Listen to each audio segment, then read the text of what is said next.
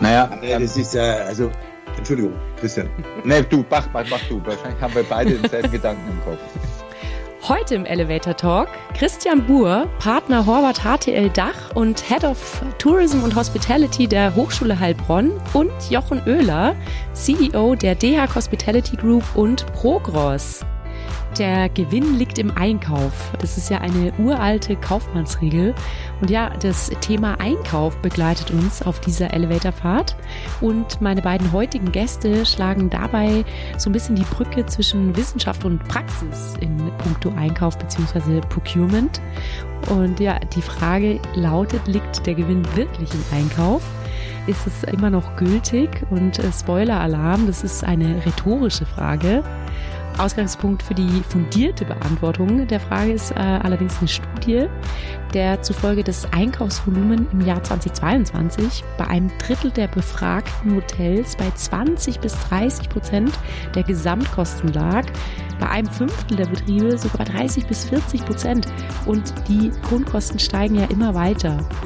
Eine besagte Studie wurde vom Heilbronner Institut für angewandte Marktforschung durchgeführt und hat das Einkaufsmanagement und den Digitalisierungsgrad der deutschsprachigen Hotellerie untersucht. Und ja, von Christian und Jochen bekommen wir interessante Insights zu den Key Results, zur Fragestellung, was bedeutet Industrialisierung im Kontext der Hotellerie eigentlich wirklich? Und auch dazu, was äh, die Rolle des Einkäufers oder eigentlich eher des Supply Chain Managers eigentlich so alles beinhaltet. Also ein spannender Talk zu einem Thema, das in der Hotellerie äh, echt noch extrem viel Entfaltungspotenzial hat, wie ich im Laufe dieser Fahrt gelernt habe. Herzlich willkommen beim Elevator Podcast. Heute hosted by Laura Schmidt. Heute fährt mit uns im Elevator Tutaka. Das Capital Magazin schreibt über dieses Unternehmen, es könnte die gesamte Hotelbranche revolutionieren. Alexandra, du bist hier bei mir und du bist eine der beiden Gründerinnen dieses revolutionären Startups Tutaka. Was ist die Mission von Tutaka, Alexandra? Tutakas Mission ist es, das Gastgewerbe nachhaltiger zu machen.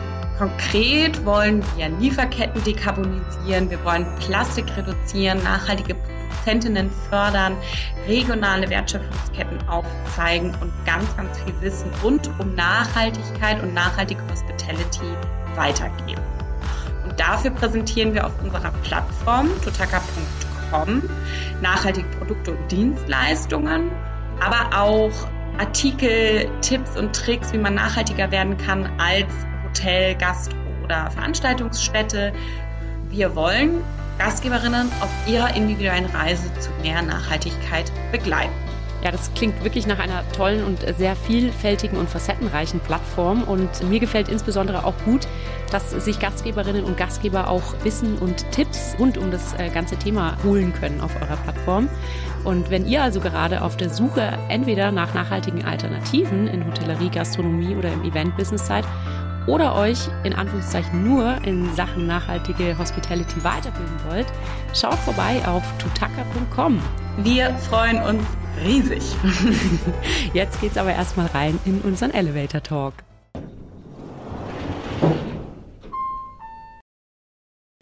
Lieber Christian, lieber Jochen, willkommen im Elevator Talk. Schön, dass ihr eingestiegen seid. Zu dritt ist immer recht lauschig im Elevator, was ja wunderbar zur grauen Jahreszeit passt. Und bevor wir gleich in unser Thema einsteigen bzw. losfahren, würde ich von euch ganz gern noch erfahren, wie kommt es eigentlich, dass ihr für das Thema Einkauf brennt? Wir starten mal vielleicht mit Jochen, der schaut schon ganz entschlossen. Naja, das ist eben eine unserer Domains, äh, der, der Procos, aber auch der DH Hospitality Group. Ähm, wir sind im Bereich Supply Chain Management. Das ist für uns der neudeutsche Begriff für Einkauf seit vielen, vielen Jahrzehnten unterwegs. Und warum brennen wir dafür? Weil wir einfach wissen, dass es eine elementar wichtige Stellschraube ist für den Unternehmenserfolg eines Hotels. Und wir sehen gerade jetzt in den letzten zwölf Monaten bei den Marktverwerfungen, Preisexplosionen, wie relevant das Thema Supply Chain Management mit allen nachgelagerten Prozessen im Unternehmenserfolg ist. Mhm. Und Christian, du als Head of Tourism and Hospitality, äh, woher rührt deine Leidenschaft für das Thema? Also die Leidenschaft begann schon eigentlich in den 90er Jahren, als ich meine Promotion selber geschrieben habe über Managementsysteme in der Hotellerie und erkannt habe, dass dass das äh, größte Thema in unserer Branche letztlich die Prozesse sind und die Mitarbeiterinnen dazu. Und für mich war sehr früh erkennbar, dass der Einkauf als einer der, der Prozesse mit dem berühmten Satz, im Einkauf liegt der Gewinn, einer dieser Prozesse ist doch sehr subtil gemacht wird und in der 90er Jahre in der Hotellerie das in einer Art und Weise gemacht worden ist, wo ich gedacht habe, das kann doch nicht sein, man muss das doch systematisieren und in einen anderen, in einen anderen Kontext stellen. Und so sind wir auch ähm, Joe Oehler und ich zusammengekommen, als wir damals, als ich schon Professor an der Hochschule war und den Studiengang entwickelt hatte und wir sehr früh beide ganz klar der Ansicht waren, wir müssen das Supply Chain Thema, also heute heißt es noch Supply Chain, es ist ja eigentlich viel weiterentwickelt, aufnehmen. Und das, dafür brenne ich, weil ich der Meinung bin, da können wir wirklich Geld sparen und auch optimieren. Mhm. Ja, vielen Dank. Und Christian, jetzt in 2022 habt ihr zum vierten Mal, wenn ich es richtig verstehe, eine große Untersuchung und Studie zum Einkaufs- und Digitalisierungsmanagement in der deutschsprachigen Hotellerie durchgeführt. Und wie wir es gerade von Jochen schon gehört haben, das Thema Einkauf ist ja gerade in, in der aktuellen Zeit natürlich hochrelevant, aber natürlich auch zukunftsträchtig. Also wenn ich mal so an Schlagworte wie äh, Green Procurement, äh, Fragezeichen kommen wir später darauf zu sprechen, oder auch E-Procurement äh, denke. Und bei letzterem schlagen wir wir logischerweise dann natürlich auch die Brücke zum Thema Digitalisierung, die ja eben auch ein großer Teil dieser Untersuchung war. Und auf Grundlage eurer Umfrage lassen sich ja auch allgemeingültige Trendaussagen für die Hotellerie ableiten. Auf diese bin ich dann nachher natürlich besonders gespannt. Aber ganz kurz vorab, warum habe ich euch beide eigentlich zu Gast jetzt auf dieser Elevatorfahrt? Ähm, ja, Christian, du und ein Team eben des Heilbronner Instituts für angewandte Marktforschung, ihr habt die Untersuchung durchgeführt. Und Jochen, du als Vertreter eben eines Einkaufsdienstleisters, du kannst die Ergebnisse aus der Perspektive der Praxis natürlich unmittelbar bewerten. Ja, und Stichwort Ergebnisse. Was sind denn eigentlich jetzt die ganz zentralen Ergebnisse eurer diesjährigen Untersuchung mit Blick eben auf den, auf das Einkaufs- und Digitalisierungsmanagement in der deutschsprachigen Hotellerie? Christian, ist das etwas, was du für uns zusammenfassen möchtest? Also äh, versuche ich mal äh, zusammenzufassen. Also eins der äh, größten Erkenntnisse, seitdem wir das ja jetzt machen, ist, dass wir in den Jahren 2012 folgend es geschafft haben, die Einkaufskosten vom Gesamtumsatz zu reduzieren. Also das war dann nur ein Viertel und da muss man halt alle äh, Betriebskosten dazu nehmen. Und jetzt in der Krise ist es eben wieder hochgegangen auf, auf 30, äh, knapp 30 Punkte, also 28 Prozentpunkte äh, vom Umsatz. Und damit zeigt man eigentlich, wenn man weiß, dass es jeder vierte Euro, den wir ausgeben, irgendwas mit Einkauf zu tun hat und das wieder auf jeden dritten Euro kommt, dass natürlich der Einkauf eine große Bedeutung hat. Erstens. Zweitens, wir haben festgestellt, dass eine Kostensenkung und Vermeidung von Kostensteigerungen ist, glaube ich, Jochen, seit wir beide uns mit Einkauf beschäftigen, das prioritäre Ziel. Also das, da denkt jeder, wenn er an Einkauf denkt. Aber es hat einen Wandel gegeben. Nachdem also die Prozessoptimierung in den letzten Jahren im Vordergrund gerückt ist, kam urplötzlich oder kommt urplötzlich das Thema Nachhaltigkeit. Mehr dazu, du hast es zwar mit Green vorher gesagt, für uns ist Nachhaltigkeit nicht nur Green, sondern auch die soziale und auch die ökonomische Verantwortung, die da drin ist. Mhm. Und das hat stark, stark in der Studie zum Kern rausgebracht, äh, also rein einfach mal das Einkaufsvolumen betrachtet. Das hat natürlich auch in den Prozessen einen, einen, Gesichtspunkt, aber da werden wir nachher bei Digitalisierung nochmal drauf zurückkommen. Mhm. Was äh, war irgendwie besonders positiv, Christian? Gab es da irgendwas, was dich echt positiv überrascht hat? Naja, wenn man von dem Positiven spricht, dann war es wirklich, dass Nachhaltigkeit jetzt nicht mehr äh, eine unbedeutende Struktur hat. Es äh, ist schon so, dass das ins Bewusstsein gesteigert ist und auch da mehr Platz gefunden hat. Wobei ich auch heute, aber das wird Joe aus seiner Sicht besser erklären kann, die Frage ist, ob sich das Nachhaltigkeit-Thema gerade auch aus der Regionalität, der Ökonomie im Sinne von kurzer Anfahrtswege etc. sich erhalten hat. Viele meinen, dass das was mit Bio und Ökologie zu tun hat. Das ist ein Teil nur daraus. Es hat im Zusammenhang der gesamten Prozesskette einfach eine viel höhere Komplexität und das geht natürlich auch mit der Frage, wie gehst du nachhaltig mit den Mitarbeiterressourcen um, und, äh, wie viele Mitarbeiterinnen machen im Einkauf was. Das ist schon sehr ein komplexes Thema, das in dem Bewusstsein äh, eine größere Steigerung und äh, damit auch eine größere Wahrnehmung genommen hat. Mhm.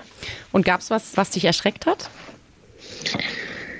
Ja, äh, wenn ich das mal so formulieren darf Wir haben zwar ein höheres Bewusstsein für Digitalisierung, wird aber sehr oft noch mit Tablets verwechselt.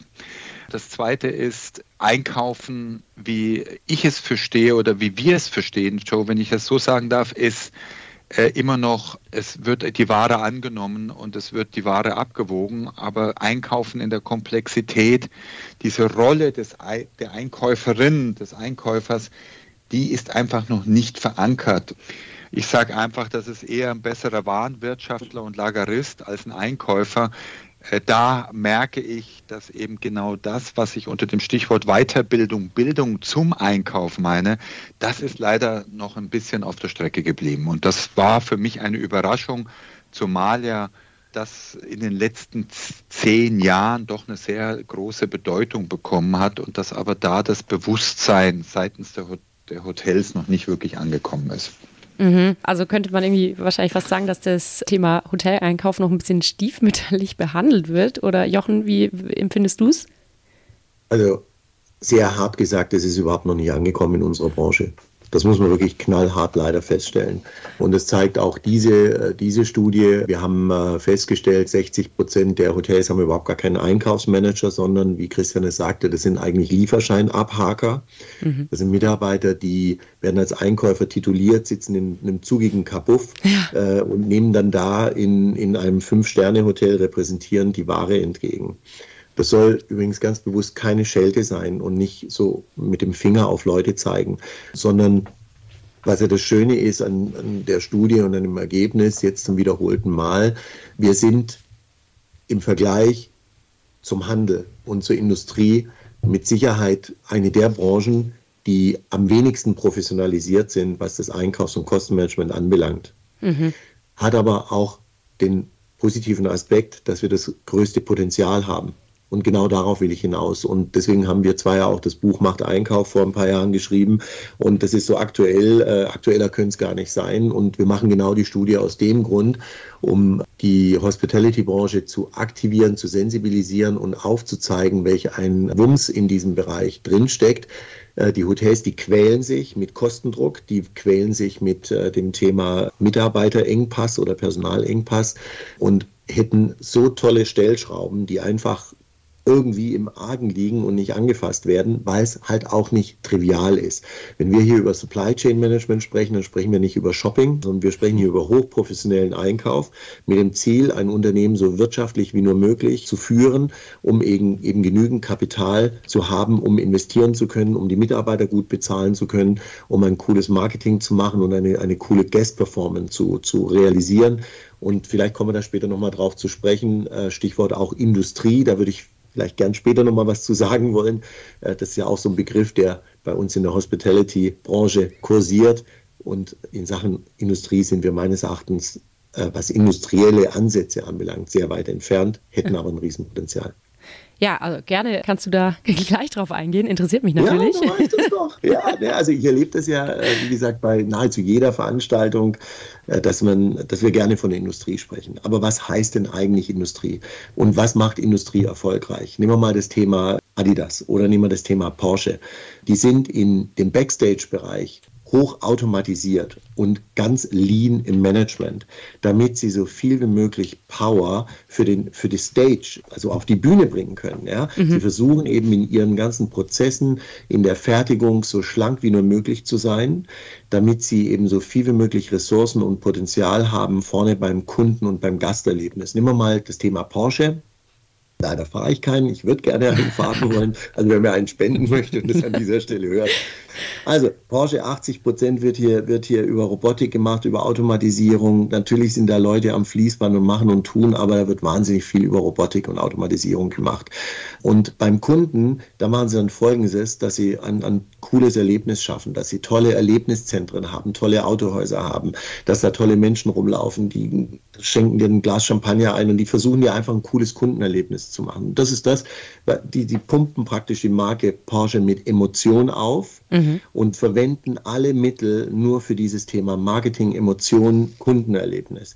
Und das ist nur machbar, weil sie im Backstage-Bereich sehr schlank sind. Ja? Und wenn du dir heute einen Porsche kaufst, da sind vielleicht 80 Prozent sind, sind Fremddienstleistungen drin und zugekaufte Produkte. 20 Prozent äh, ist überhaupt eigenproduziert. Bei Adidas genau das Gleiche. Wenn du einen Fußball kaufst von Adidas, dann stecken da vielleicht 20, 25 Prozent Adidas drin. Der Rest ist zugekauft. Ja, und das ist Industrialisierung. Wir sprechen hier ja von einer sogenannten Wertschöpfungstiefe und die ist eben bei uns in der Hotellerie noch bei etwa 70 Prozent. Das heißt, 70 Prozent machen wir alles selber. Mhm. Ja, und 30 Prozent kaufen wir an Dienstleistungen und an Produkten dazu. Und Industrialisierung würde eben bedeuten, Fazit, Prozesse im Backstage-Bereich schlanker, leaner zu machen, zu automatisieren, wozu wir Digitalisierung brauchen und uns vielleicht von liebgewonnenen Eigen Arten und Eigenschaften ein Stück weit vielleicht auch zu trennen. Und wenn man es jetzt mal ganz extrem betrachtet, wie könnte dieser äh, Prozentsatz oder diese Verteilung im Extremfall sozusagen aussehen? Also anstatt 70 Prozent Eigenwertschöpfung, wie weit könnte man gehen, glaubst du? Da können wir ja beim Christian nachher vielleicht auch noch mal ein paar Praxisbeispiele äh, zeigen. Ich denke, wir können problemlos in Richtung 40 Prozent gehen, dass wir sagen, 40 Prozent Wertschöpfungstiefe ist das, was wir selber mit eigenen Leuten erbringen. Den Rest kaufen wir dazu. Mhm. Ich nenne nur mal das Beispiel Convenience. Das ist ein Thema, was meines Erachtens momentan danach schreit, viel stärker in den Hotelküchen Einzug, ähm, dass es Einzug halten sollte. Die, die Frage ist, muss ich die Paprika selber schneiden und schmeckt sie dem Gast besser, als wenn ich mir die Paprika geschnitten von jemandem kaufe, der von morgens bis abends nichts anderes macht, als Paprika zu schneiden. Ja? Da müssen wir einfach beginnen umzudenken. Ein Mousse au Chocolat, klar, wenn das Mousse au Chocolat nach äh, Pulver schmeckt, dann ist es nichts. Ja? Aber es gibt vielleicht auch Convenience-Produkte, wo ich ein cooles Mousse au Chocolat kaufen kann und damit meinen Personalaufwand, meinen Kostenaufwand deutlich reduzieren kann, auch mein Food Waste reduzieren kann, mhm. weil ich mhm. eben eventuell portionierte Ware bekomme, die auch eine längere Haltbarkeit hat. Drittes Beispiel, eine Jus oder eine Soße zu machen. Natürlich kann ich da tagelang irgendwelche Knochen auskochen. Ich habe mehrere Heizvorgänge, ich muss Leute beschäftigen. Ich kann mir natürlich auch eine Jus oder eine, eine Soße entsprechend kaufen und habe nur einen Heizvorgang. Das heißt, das ist für mich industrielles Denken. Also die Kosten, die Prozesse, die Produkte, Food Waste, alle diese Dinge in Einklang zu bringen und dann zu überlegen, wie stark ist selbstgemacht wirklich in der Wirkung beim Gast groß und spielt es vielleicht beim Gast gar keine Rolle, was den Kauf anbelangt. Ich möchte es nur als Beispiel geben, äh, weil das unterstützt es gibt so ein Gerät, das nennt sich Thermomix. Ne? Als der in der Küche eingehalten hat, haben, haben alle gesagt, um Gottes Willen, der Thermomix kocht alles alleine. Komischerweise, egal in welche Gourmetküche ich heute gehe, steht da ein Thermomix. Also ganz interessant. Also es gibt sehr wohl die Möglichkeit, darüber diskutieren, wie können Prozesse vereinfacht werden. Zweiter Punkt. Die Gastro macht es uns schon vor. Eine Vapiano, ist vielleicht ein dummes Beispiel, die hat damals noch sehr viel im händischen Bereich gemacht, aber trotz allem haben sie den ersten Schritt gemacht. Eine Losteria kann nur deswegen so eine hohe Miete bezahlen in Relation einer 1A-Lage mit über 250 Sitzplätzen, weil sie diese Skalierung, die der Joe gerade auch aufgeführt hat, in der hohen Industrialisierung, in der Wertschöpfung so eng machen, das sind die harten Marken, die sagen schlichtweg, das ist so und wir wollen auch nicht abweichen, dass sie eben diesen Ertrag bekommen. Jetzt können wir natürlich darüber streiten, super ökonomisch gedacht, sind wir bereit, das gesamte Handwerk, das wir wirklich in einer individuellen Küche zu, äh, äh, zubereiten, von der, ich nehme wieder die geschnittene Paprika bis was weiß ich, sind wir bereit, den Preis, der dafür notwendig ist, eigentlich zukünftig zu zahlen? Und das ist die Herausforderung. Diese gesamte Wertschöpfung ist nicht mehr, was kostet ein Bier, was 2,90 Euro.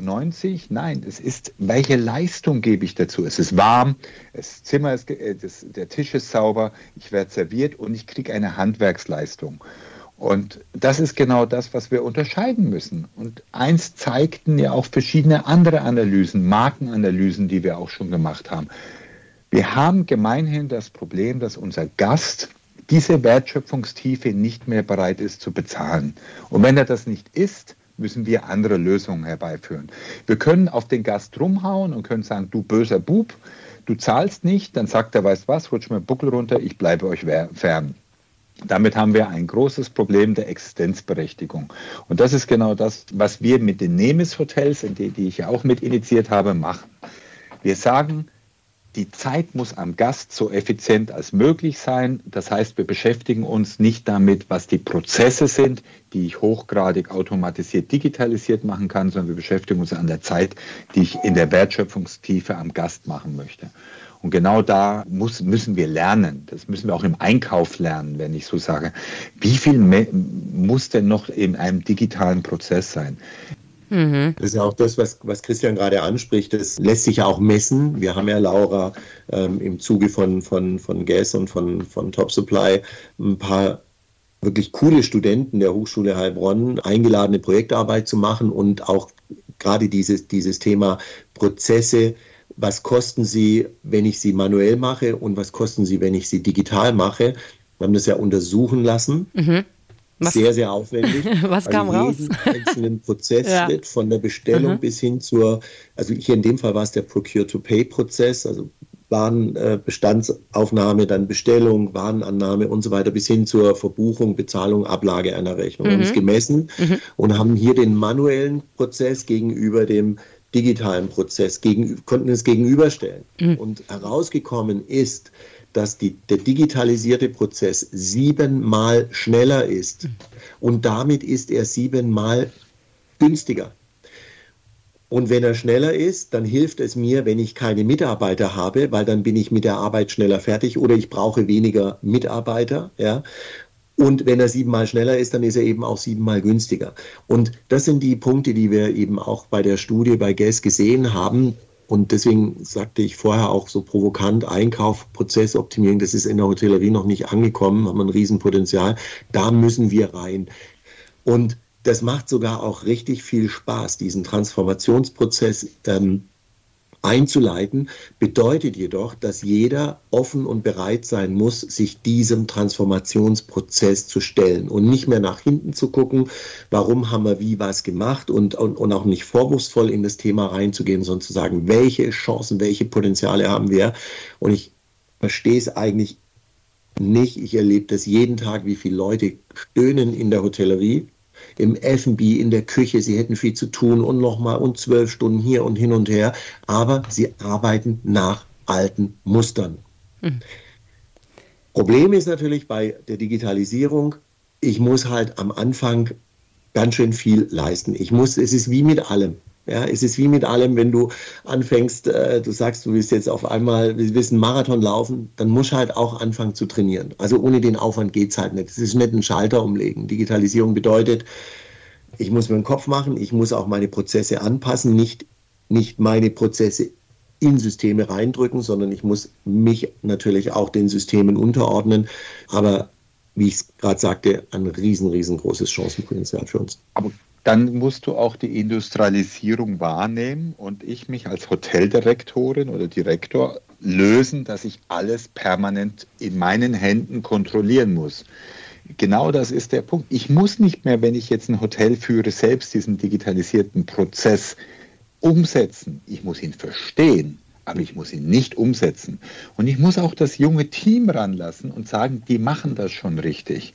Also das ist so auch ein bisschen, ich sage, ein Unternehmertum hat eine Mischung aus sehr wohl überlegten analytischen Verhalten, aber gleichzeitig würde keiner Unternehmer werden, wenn er nicht eine gehörige Portion an Naivität und enorme Lückenbereitschaft hat, also sprich Mut, zu, äh, Mut zur Lücke. Da würde, wenn ich ein reines Risikomanagement mache, dann würde keiner mehr Unternehmer werden. Ich muss eben auch da in diesem Prozess, diesen Transformationen, in dem Wandel bereit sein zu sagen, Jetzt kommt die, der nächste Schritt der Wertestruktur. Jetzt kommt die nächste Generation der Hotellerie, Gastronomie. Und äh, wenn man eben viel outsourced, nimmt denn dann die Anzahl an Lieferanten zu oder eher ab? Also zum einen hat sie Laura jetzt schon mal in den letzten Jahren deutlich abgenommen. Also die, die, die, die klassischen Lieferanten, na, mhm. Food, Beverage, Verbrauchsartikel und so weiter, sind wir irgendwo gerade bei 28. Das hat sich in etwa halbiert zu 2016. Und ja, je mehr ich ich sag mal, outsource, mhm. kann es unter Umständen dazu führen, dass ich eine Handvoll mehr Lieferpartner kriege. Mhm. Nur die Lieferpartner, über die wir hier sprechen, das sind vielleicht andere Lieferpartner als jetzt nur die, die mir äh, Food, Beverage und so weiter verkaufen, sondern es sind vielleicht auch Dienstleister. Also Finanzbuchhaltung, E-Procurement-Partner, Partner im Bereich Supply Solutions, äh, Werbeagenturen, Marketingagenturen, Personalbereich eventuell. Und das sind diese Dinge, wo wir ein riesengroßes Potenzial eben sehen durch die Hinzunahme von Experten in Bereichen, wo ich einfach als Hotelier an meine Grenzen stoße, weil es ist ja sowieso der Wahnsinn, was ein Hotelier alles heute überblicken muss, ja. Und er muss sich davon trennen, das geht in die Richtung, was Christian sagte, der muss sich davon trennen, zu meinen, er muss alles zu 100 Prozent beherrschen können. Es geht nicht mehr. Ja, also er muss ein Vertrauen entwickeln, er muss verstehen, wie was läuft, er muss die Zusammenhänge verstehen und dann gegebenenfalls Partner dazu nehmen, die Profis in ihrem Bereich sind. Wie viele Hotels haben ihren Pressebereich outgesourced? Mhm. Und? Schlimm? Nein. mhm. Aber lass mich, das, lass mich das gleich aufgreifen als Beispiel. Im B2C gehst du auf Amazon und kaufst was. Mhm. Okay? Mhm. Da akzeptierst du, dass du einen Provider hast, der ganz viele Produkte drin hat. Und genauso musst du das über, äh, bei uns überlegen. Ich, wenn ich einen Partner habe, der für mich das Energiemanagement, das Versicherungsmanagement etc. macht, dann habe ich einen Partner, auf den ich mich verlasse. Und wenn ich irgendwann mal nach sieben Tagen Recherche im Internet finde, dass ich eine Versicherung um 13 Euro billiger hätte kriegen können, dann mache ich dann die Prozesskostenanalyse dazu und sage, super, was hast du die sieben Tage recherchiert da drin?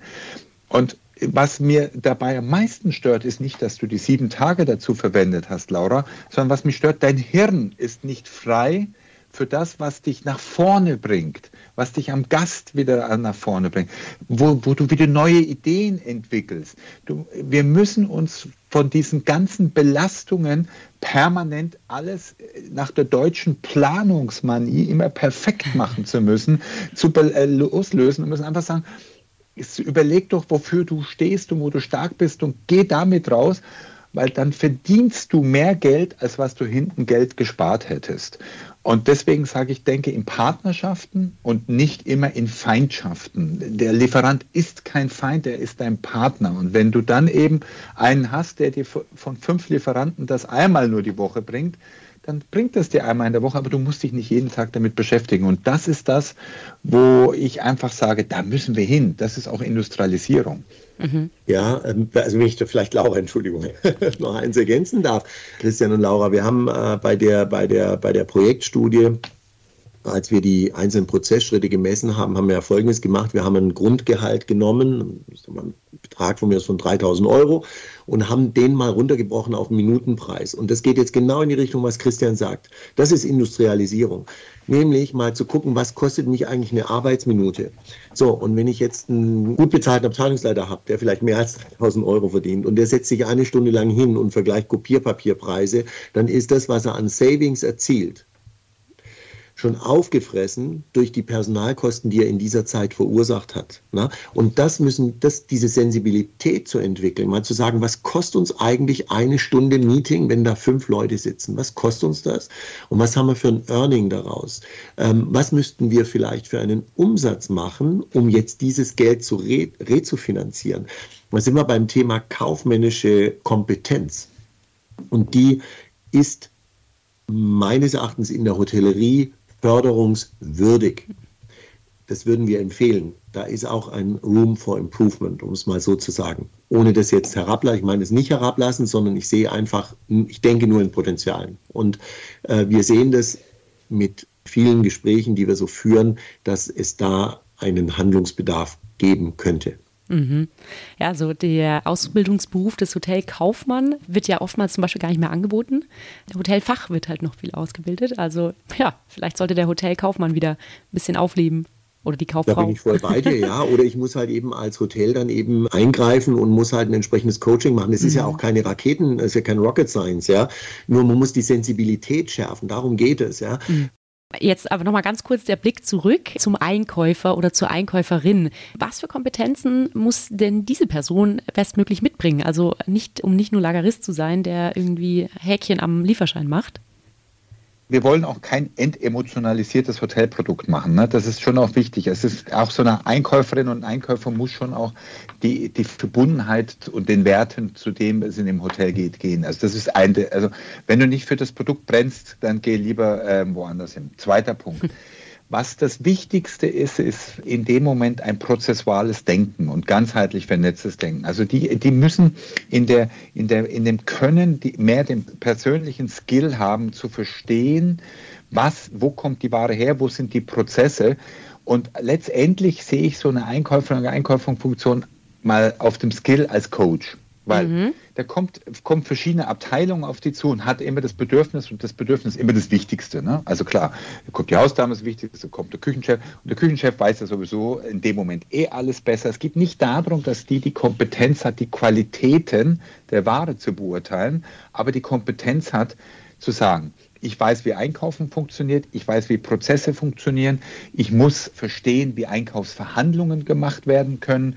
Und das ist auch etwas mit, mit äh, Mimik und Gestiken verbunden. Und ich muss letztendlich auch gucken, was heißt es, in der Wertschöpfungskette des Einkaufs. Es geht nicht nur um, was ist der günstigste Preis, sondern wie sind die Zahlungsmodalitäten? Wie der Getränkelieferant, beliefert er mich auch mal am Sonntag? Wie ist die gesamte Qualität der gesamten Wertschöpfungskette, damit du, wenn ich dich jetzt Laura mal als Köchin bezeichnen darf, sagst, Christian, ich bin dein Einkäufer, Sonntag, wir haben uns für den Brunch vertan, ich brauche noch das und das und es ist Samstag um 16 Uhr, da muss ich als Einkäufer der interne Dienstleister sein und die Wertschöpfungskette abbilden können und sagen können, ich besorge dir das. Die Qualität musst aber du vorher definieren. Du siehst also, es ist ein sehr komplexes Feld, mhm. was letztlich damit zu tun hat, dass ein, eigentlich ein Berufsbild schaffst, das du nicht in der Lehre dreijährig bei uns so abgebildet hast. Und das ist etwas, wo ich sehr schön finde, dass was Joe gesagt hat vorhin, wir müssen da eher einen Wert- und Bewusstseinswandel hinbekommen. Und von dem her gibt es das Berufsbild, die ideale Einkäuferinnen und Einkäufer in der Hotellerie nicht, in der Industrie kennen wir es. Also ergänzend dazu, zum einen ist ja so, heute ist die Hotellerie so organisiert, dass nahezu alle Hotels einen dezentralen Einkauf haben. Das heißt, jede Abteilung kauft für sich ein. Bedeutet, wir haben bei acht Abteilungen, bei fünf Abteilungen fünfmal Einkaufskompetenz, die wir zu 100 Prozent haben müssten. Die Frage ist, kann ich das als Hotel überhaupt sicherstellen? Ist der Küchenchef genauso gut in der Performance wie die Hausdame, wie der Haustechnik, wie der F&B-Manager, wie der Sommelier, wie wer auch immer? Ja?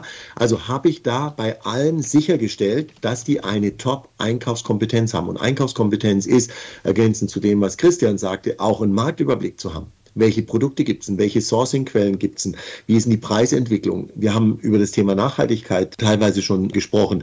Nachhaltigkeit ist ein brutal schwieriges Thema, weil wir jeden Tag sehen, wie viele Mogelpackungen da unterwegs sind. Das heißt, ich selbst erlebe jeden Tag, Aufwand vom Einkauf ist heute drei bis viermal höher, als er noch vor zwei Jahren war. Also ist jetzt die Frage die, lasse ich das in dieser dezentralen Struktur oder schaffe ich eine kompetente Stelle im Haus, wie das gerade bei den Trendmakern sich beginnt abzuzeichnen, dass sie sagen, ich habe einen Strategen, der kümmert sich um das Thema. Und der muss jetzt folgende Eigenschaften beherrschen. Der muss eine kaufmännische Kompetenz haben, der muss ein extrem cooler Kommunikator sein, weil es geht nicht darum, wir müssen als Team agieren. Dann muss er verstehen, wie ist das Marketingkonzept von dem Hotel. Denn das Marketingkonzept wird nur dann realisiert, wenn ich ein entsprechendes Einkaufsmanagement habe. Beispiel, wenn ich Nachhaltigkeit in meiner Markenaussage habe, dann muss ich natürlich auch sicherstellen, dass die Produkte, die Leistungen, all das, was ich einkaufe, dem Nachhaltigkeitsaspekt entsprechen. Und das muss linear sein über das gesamte Unternehmen hinweg. Also ein Supply Chain Manager muss diese verschiedenen Facetten, Kommunikation, er muss das Konzept verstehen, er muss Marktgefüge äh, verstehen, das muss er vereinen. Und es ist eine ganz schön anspruchsvolle Kiste. Aber wenn wir sehen, dass heute 30 Prozent der Kosten oder vom, vom Umsatz Einkaufskosten sind, wachsende Tendenz, dann würde ich mal die Behauptung aufstellen, wow, ich schaffe hier eine Stelle, mit dieser entsprechenden Kompetenz, die muss vielleicht dann auch entsprechend vergütet werden, und schaffe auch eine Entlastung meiner Fachabteilungen, die eh stöhnen.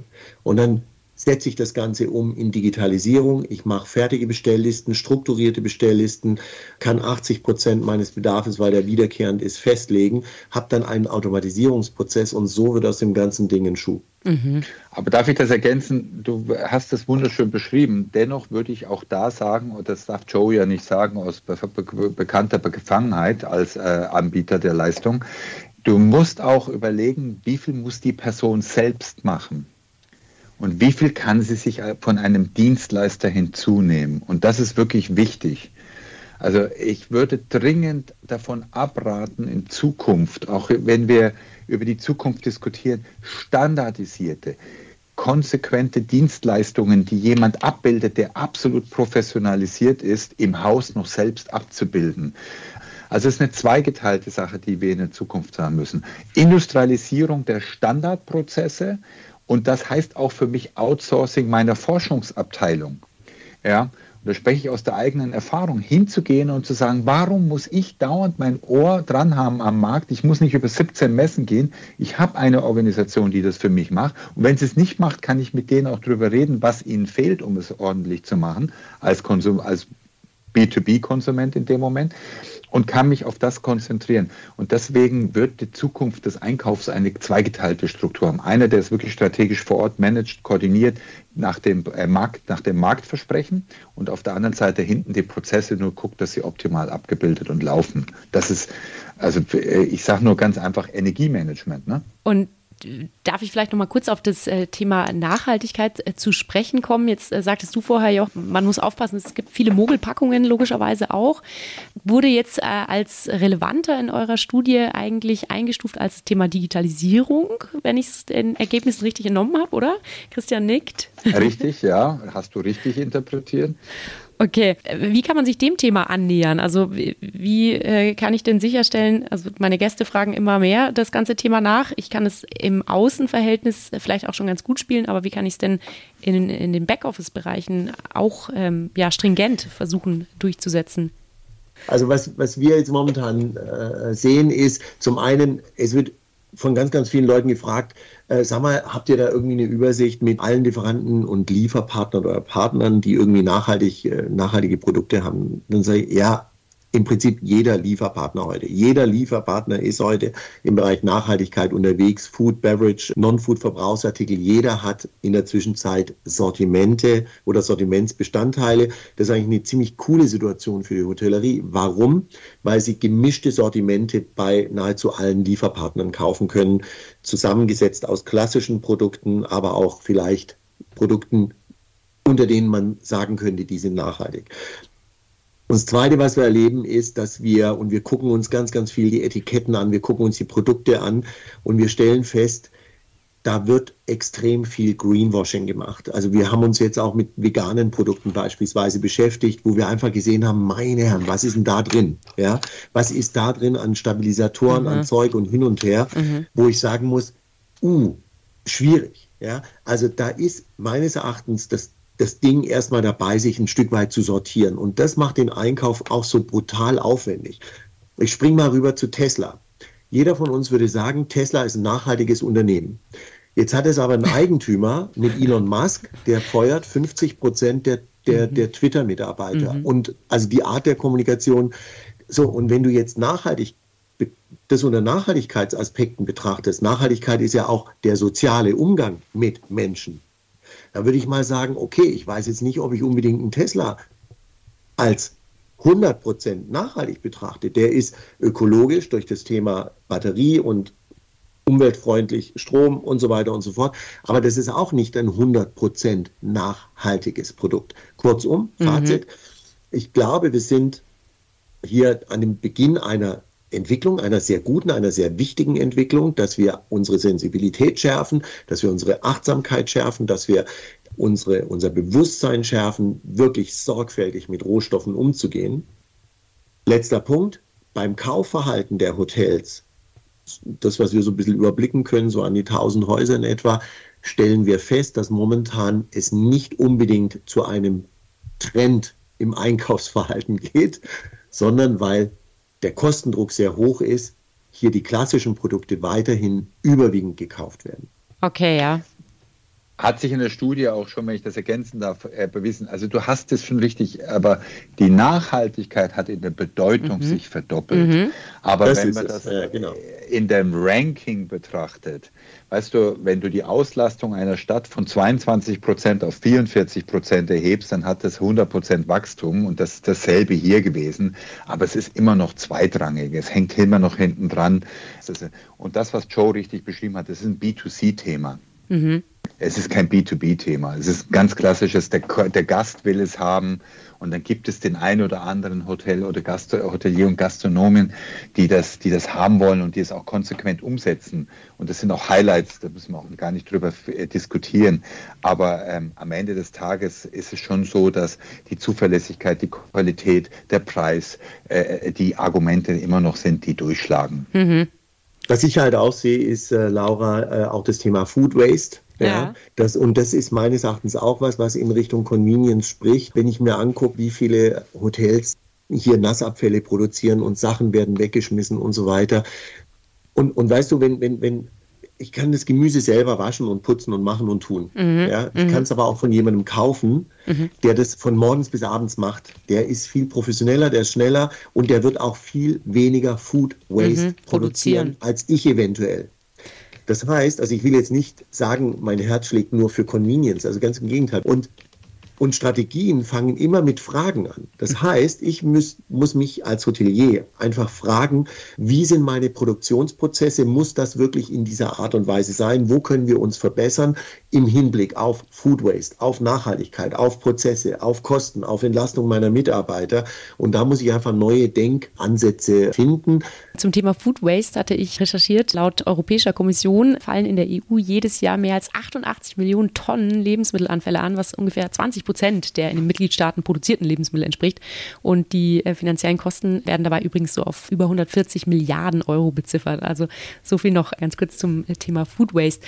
Und wir nähern uns jetzt schon langsam dem Rooftop. Das Thema Upskilling im Bereich Einkauf und Digitalisierung und auch das Thema Achtsamkeit und ja, größeres Bewusstsein ansprechen. Wie kann man denn sein Knowledge und seine Skills auf diesem Gebiet irgendwie verbessern? Was empfehlt ihr denn da? Wo kann man sich denn da Input und Inspiration holen? So dass es auch richtig Spaß macht. Ich bin der Meinung, guck, wie es die Industrie macht. Mhm. Schaut mal, du musst nicht das Rad neu erfinden. Schau mal, wie das andere machen. Und du kannst jetzt zu Elon Musk sagen, was du willst mit Nachhaltigkeit, aber das, was er bei Tesla hochgezogen hat im Prozessmanagement, das ist einzigartig, wie er das hochgezogen hat. Und da kann man, da kannst du daraus lernen, also Transferleistung offen sein. Es gibt natürlich Weiterbildung, Bildung in diesem Bereich Procurement und E-Procurement. Aber nochmal, das Wichtige ist verstehen und nicht zwingend alles beherrschen. Mhm. Ja, wie gesagt, wir, wir sind kurz vor dem Rooftop, aber Jochen möchte noch was ergänzen. ja, weil, was mir zu kurz gekommen ist, ist äh, Automatisierung. Okay. Ja. Mhm. Denn Laura, das ist für mich das Next Level und das ist für mich Elevator. Nämlich das, was die Digitalisierung bedeutet, ist am Ende, ist, ist eigentlich nur eine Vorstufe. Das ist nur ein Mittel zum Zweck. Wir brauchen die Digitalisierung als Grundlage für die Automatisierung. Beispiel. Wenn ich ein digitalisiertes Warenwirtschaftsmanagement habe, wo ich Rezepturen hinterlegt habe, wie viel Gramm Mehl, wie viel Zucker, wie viel dies, wie viel jenes, dann bin ich in der Lage, diese Informationen einem Roboter zu übertragen. Denn ein Roboter ist ja von Natur aus erstmal blöd. Der ist ja einfach blöd, ist ja nur Blech. So, und dem muss ich einen Input geben. Dem muss ich sagen, wie viel Zucker nimmst und wie viel dies und wie viel von dem und so weiter. Und darauf muss es am Ende des Tages hinauslaufen, dass wir vollautomatisierte Küchen haben. Zum Beispiel, wo es weiterhin natürlich einen Küchenchef gibt, aber wo es Küchenhilfen gibt, die heute, die morgen Roboter sind. Und wir stehen da kurz davor, vor Marktreifen. Das ist ein Thema in den nächsten ein, zwei, drei Jahren, wo wir das erleben werden. Das heißt, mein Plädoyer ist, jetzt ganz stark in die Digitalisierung reinzugehen, damit ich als nächsten Schritt nämlich die Automatisierung machen kann. Und die Automatisierung hilft mir, die nicht besetzten Stellen über Robotik nämlich zu besetzen. Mhm. Ja, Plädoyer. Dann bin ich schlanker in der Fertigung. Ja. ja, genau. Plädoyer hätte ich nämlich als Abschlussfrage an euch gestellt. Deins habe ich jetzt somit schon bekommen, Jochen. Welches Schlussplädoyer hättest du denn noch, Christian, was dieses Thema angeht? Was natürlich noch 15 äh, Podcast-Episoden äh, wahrscheinlich füllen würde. Ja, ich freue mich auf die 16. Wir müssen lernen, das, was Joe gesagt hat, in Prozessen zu denken und nicht mehr in nur irgendwie in Schönheit eines Produktes. Und das bedeutet, fängst du die Digitalisierung früh an, machst, fängt jeder sein, in seinem, äh, seinem Betrieb das schlank zu machen und auch vor allem sich zu überlegen, wie breit muss mein Angebot sein. Geh hin und überleg, was ist das, was dir Spaß macht nimm das Produkt, was dir Spaß macht, bewusst rein, aber fang an zu strukturieren und es zu reduzieren. Und dann bist du auch bereit auf diese Automatisierung. Ich möchte aber als letztes sagen, es wird immer das Handwerk geben und es wird immer dieses, dieses Essen mit der Hand auch produzieren und es wird immer Gäste geben, die das bereit sind zu bezahlen. Also das müssen wir uns klar sein. Mein Plädoyer ist, Prozesse optimieren, Handwerk zu konzentrieren, wo du Handwerk gibst an Gäste, die auch bereit sind, dafür Geld zu bezahlen und den Rest so hoch wie möglich zu automatisieren und digitalisieren. Vielen Dank fürs Reinhören. Dieser Podcast wurde produziert von elevator.com bei Hospitality Nextwork.